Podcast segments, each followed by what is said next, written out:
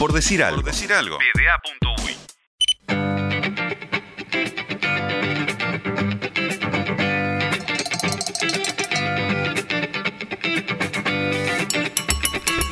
Quedaron definidas las semifinales de la Copa de Clubes de OFI, que la jugarán Juventud de Colonia contra Juanicó y Río Negro de San José contra Central, también de San José. Pero yo no comparto ninguna información de fútbol del interior sin que antes me la cuente Santi Castro, que está del otro lado del teléfono. ¿Cómo anda, Santi? ¿Qué hace, Gelo? ¿Cómo andan por ahí? ¿Todo bien? Bien, ¿vos? Santi, querido. Hola, hola, ¿cómo les va? No, bien, ¿por qué lo saludas así? Porque lo vi comiendo ayer pizza con. Vos, buenísima esa con pizza, oré- con, con, con perejil arriba y me quedé No, por favor, no, no, no, no, las cosas por su nombre, ¿no? ¿Cómo le llaman? Pesto, Pesto, claro, pesto de perejil. Pero, pero, 100% serrano.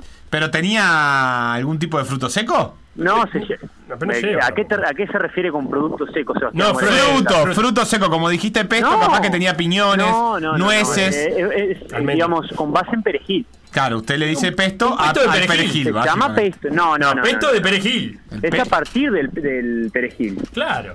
Bueno, Ey. no es el perejil. la audiencia sabrá, sabrá entender. Pero vos sos un intransigente del pesto, vos decís que ¿qué tiene que hacerlo con albahaca nomás. ¿O a vos te habló Sebastián? Para mí lo que tiene que tener sí o sí es algún tipo de nuez. Sí. No, bueno, no, no. no, por, no, ¿por qué? ¿No? No, no, ¿por qué? Bueno, está bien. Entonces me. Eh, bueno, pero ya empieza ya la gente. Hay mucho intransigente del pesto, te aviso, que el Santi. pesto puede ser Con una base nueces. verde, que puede Base ser perejil sí. o albahaca, y una base de fruto seco, puede ser piñones originalmente, Sí. pero en este país usamos algo más barato, que igual es caro como la nuez. Sí, bueno, pero. eh, No, bueno, te espero acá en la radio, No, si yo- te parece Santicastro y lo Yo resolvemos. tanto no sé, yo tanto no sé. no, yo quiero decir que tenía No una pinta compro. bárbara, Santi, ¿eh? Sí. De sí, la mítica este, Porquis, Exactamente, frente a la terminal de ómnibus actual de Minas, que dentro de poco dejará de serlo. Eh, pero Porquis es un restaurante histórico, un bar histórico eh, que ha sido parte fundamental de nuestra adolescencia y ahora juventud. Eh, y vos estabas comiendo una pizza eh, con pesto en Porquis porque antes estabas viendo fútbol.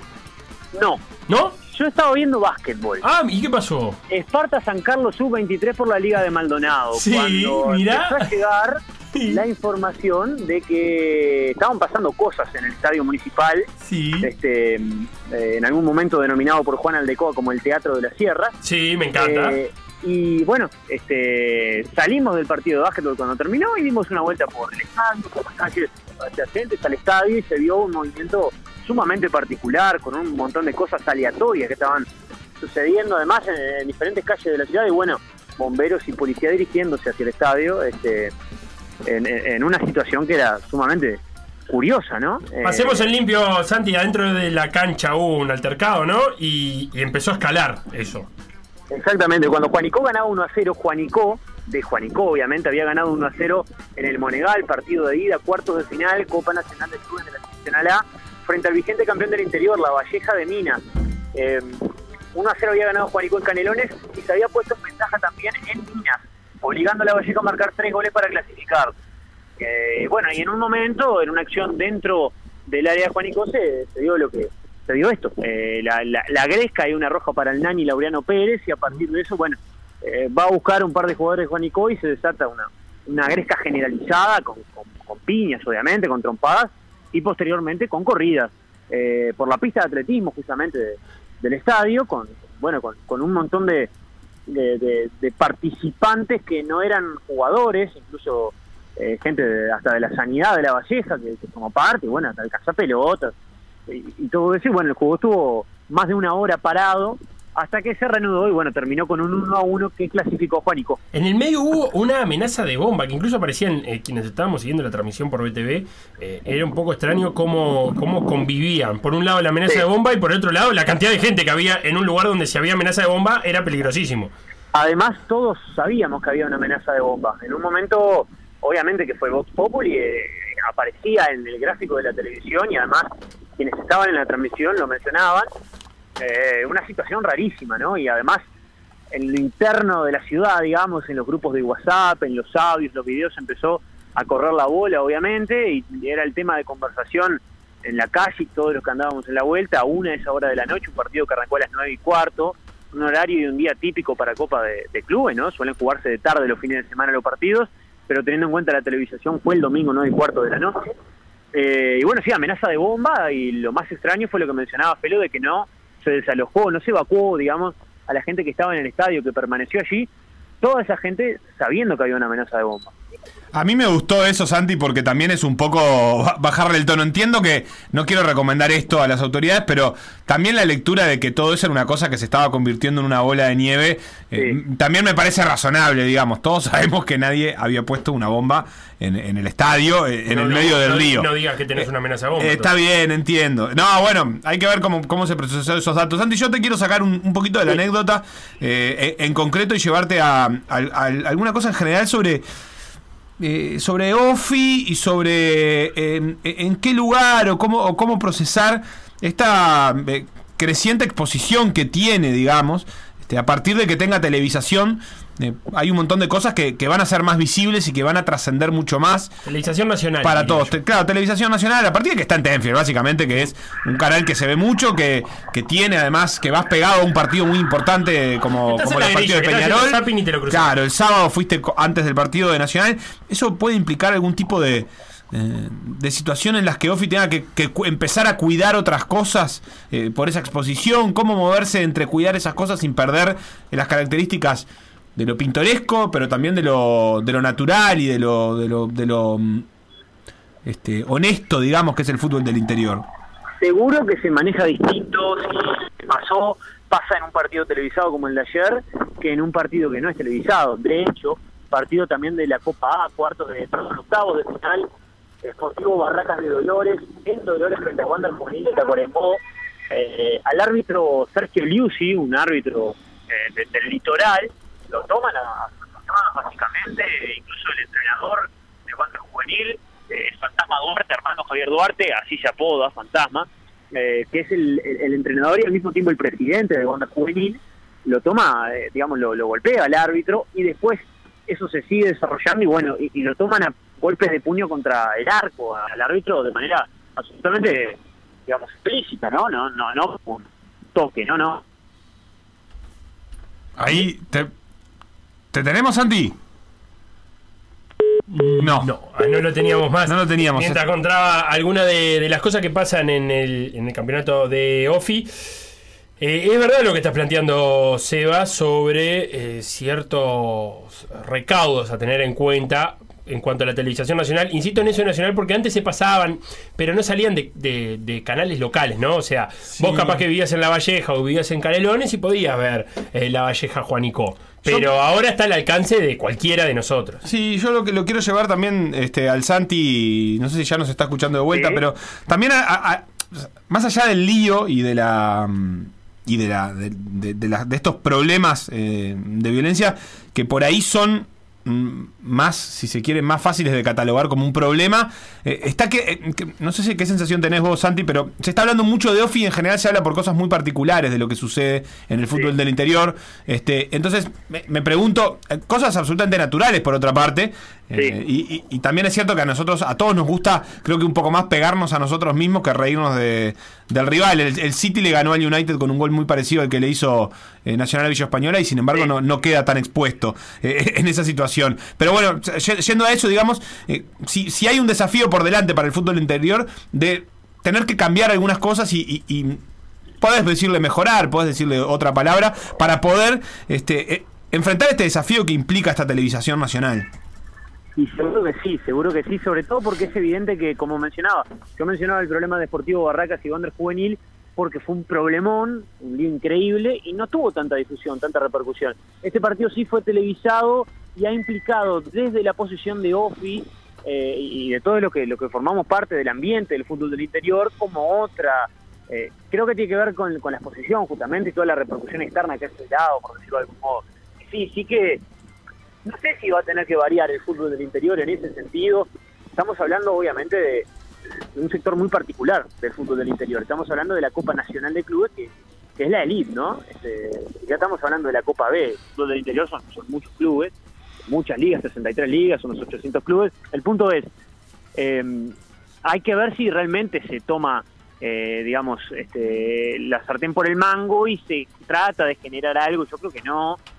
Va a haber como una, desde lo discursivo, como una digamos, este, una intención de, por lo menos de fomentar un cambio. Creo que no va a ser explícitamente haciendo referencia a la televisión, por más que a veces nos hace, nos sale es un poco hasta de cipayos de, de, querer, no, ahora tenemos que portarnos bien porque nos televisan. Eh, bueno, pero creo que sí que influye, pero en los hechos no sé si en definitiva va a terminar por variar los comportamientos. Yo creo que, por lo menos a corto plazo, seguro que no, porque es algo que no se cambia de un día para otro.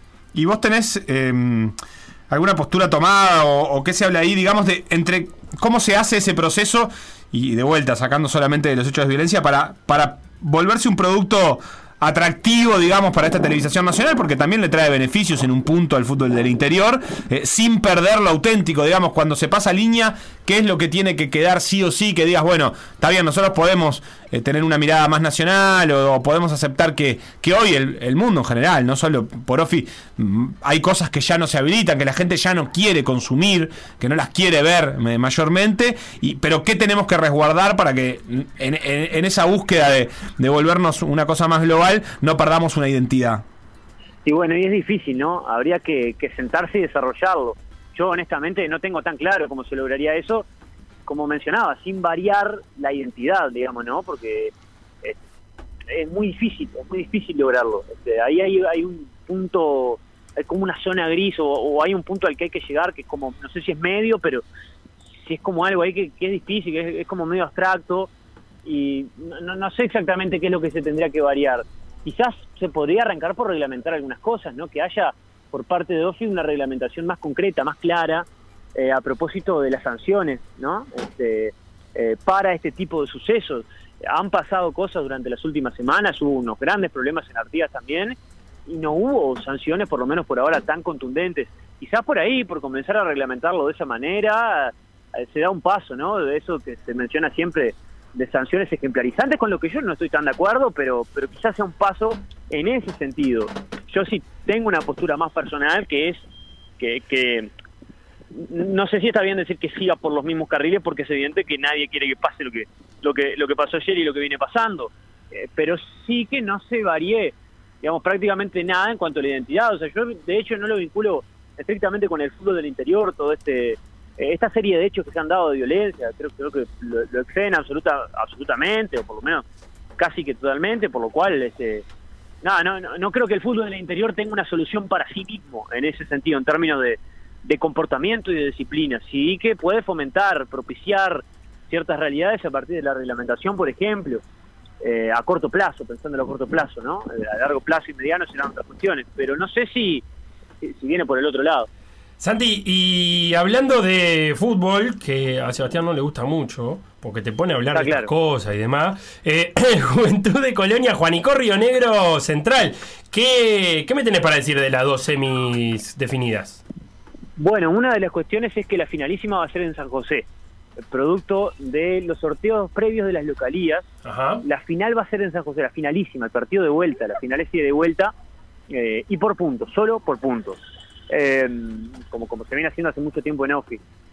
Las series son realmente parejas, son realmente parejas. Una tiene a dos equipos maragatos, lo cual la hace este, realmente pareja a la serie. Este, eh, esa de Central de Río Negro va a ser una serie sumamente atractiva, sumamente atractiva. Este, son dos equipos grandes. Este Río Negro fue campeón del interior una vez, Central tres veces, Central que en los últimos 10 años ha llegado seis o siete veces a las semifinales del interior y ha ganado tres copas nacionales, lo cual, bueno, es, un número impresionante realmente.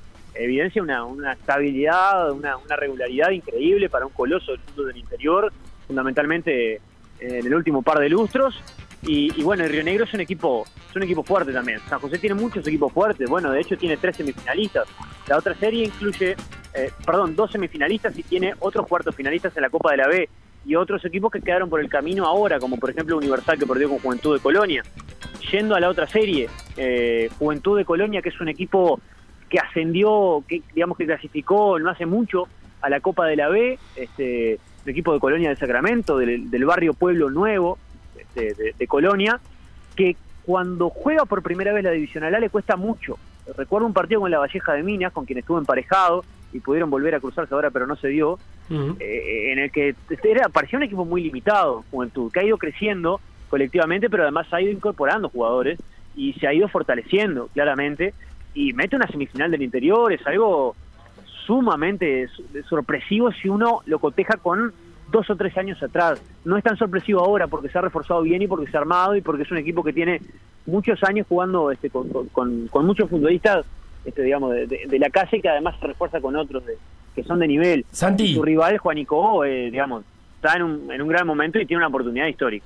Eh, San José, Canelones, Colonia, ¿qué pasó con el resto del país? Eh, o, aquellos equipos que son fuertes y que son de otras zonas. Que están en condición de ser del norte, decir. No, y Durazno también ha tenido, bueno, buen suceso. O el este. Sí, eh, en clubes, en términos generales, siempre ha dominado el sur. Siempre.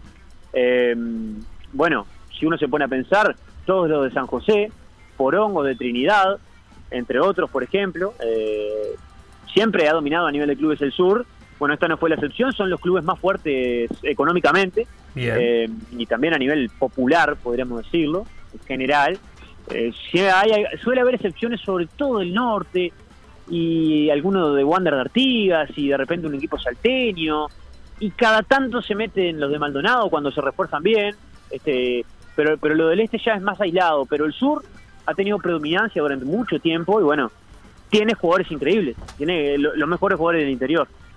Bien, así que tampoco es sorpresa que, venga por acá la, definición. Escuchaba a uno de los jugadores de Juanico decir que, era la primera vez que el club se, se, mete en esta instancia o llega hasta esta instancia y hablaba de un trabajo institucional que hace años que lo viene realizando y hay como una apuesta de, de Juanico al fútbol, así que que si bien, eh, acá me, apoyo en, vos, Santi, si bien es la primera vez, creo que es como el andar de un camino que empezó. Sí.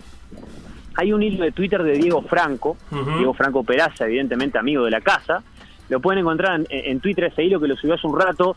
Eh, Diego, que, está en Torque y que entrenó en Juanico, que es de allí del pueblo, eh, detalla un poco lo que ha sido en términos generales este proceso y es muy interesante lo que escribe. Es un proyecto institucional que apunta a lo deportivo y también al rol social del club en el pueblo. Decía Diego que Juanico es el único club del pueblo, eh, de, de, Juanico, que tiene aproximadamente 4.000 habitantes y es un proyecto de largo plazo, ha logrado ser campeón canario, eh, juega en la, Juanico juega en la liga de Canelones Capital, no en una de las tantas ligas regionales que tiene Canelones eh, en el interior, digamos, Canelones, lo que sería Canelones del Este, que es el sector interior de Canelones, sino que juega en la liga capital.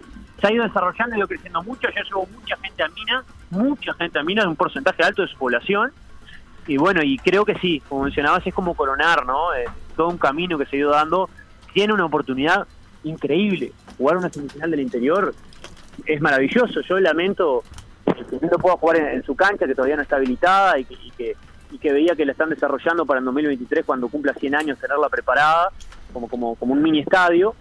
Eh, pero es un club que, que, bueno, ojalá pudiera jugar ahí en su pueblo, pero en el Monegal de todas maneras va a ser una fiesta. Y sí, es el coronar de un camino.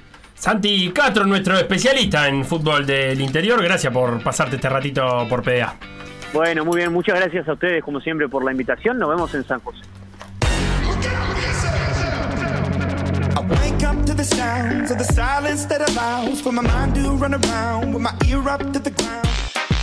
Por decir algo. Por decir algo.